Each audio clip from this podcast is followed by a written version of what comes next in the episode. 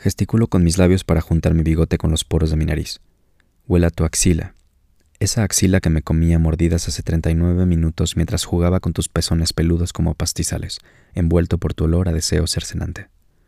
Figurilla egipcia bañada por la luz del mediodía de invierno, enmarcada por una ventana polvosa y entreabierta por donde entra la música de la radio que escuchan los cocineros de la fonda de la planta baja.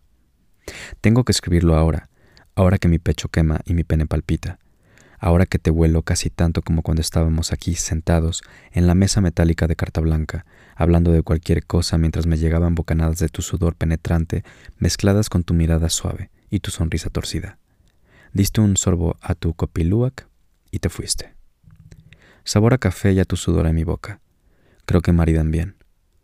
Esta pinche madre está tardando años en cargar.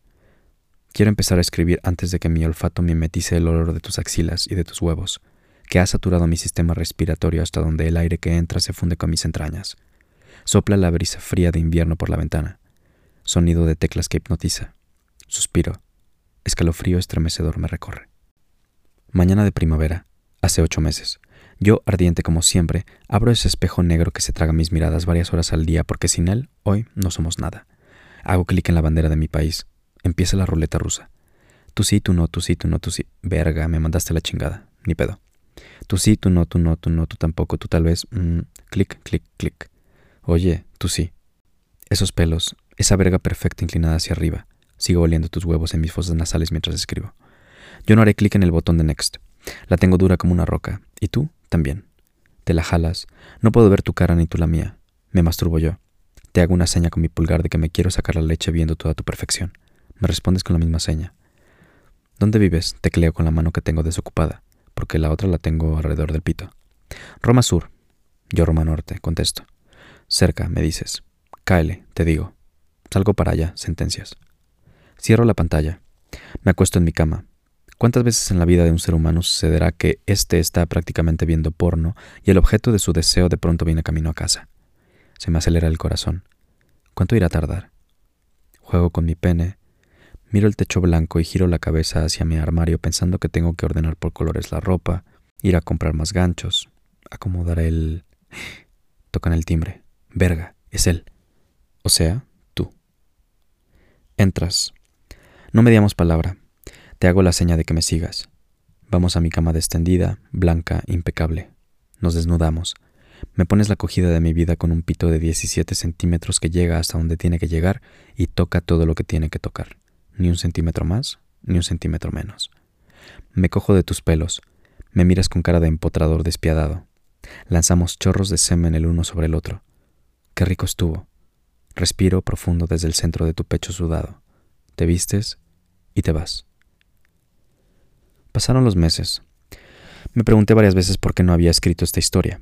Después de todo, Nunca volví a levantar una verga por webcam, tal vez por la improbabilidad de que alguno de esos maricones pito en mano que saturan la red cada segundo esté a pocos cientos de metros de mí.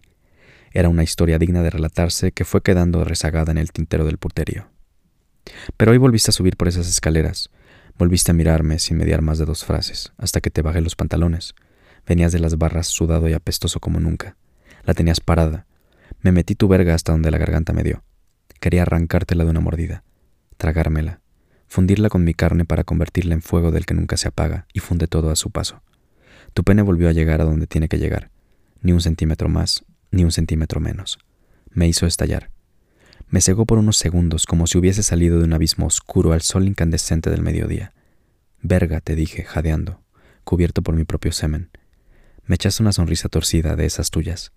Luego me diste tu leche al mismo tiempo que te mordía los pezones y lengüeteaba con fuerzas, mientras tu mano subía y bajaba y tus testículos rebotaban y chocaban contra tu entrepierna de manera rítmica. Si el olor de tu pecho, el de tu pene y el de tus axilas fueran líquidos hirvientes, los ingeriría y me saciaría de ellos hasta que inundasen mi cuerpo, me derritiesen desde dentro y me disolviesen en ellos para fluir hacia donde nos lleve la pendiente del suelo de este edificio inclinado en proceso de hundimiento.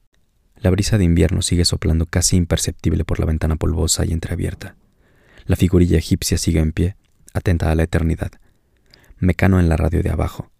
El sabor a café se ha disuelto y ha desaparecido de mi boca. Tal vez mi saliva lo haya mimetizado, aunque siga ahí. Pero esas axilas que comía mordidas y aspiré hasta la saciedad hace 69 minutos siguen aquí, en mis poros, embregándome a cada respiro. No parecen haberse cansado aún. Parece que son mías. Parece que nunca se irán.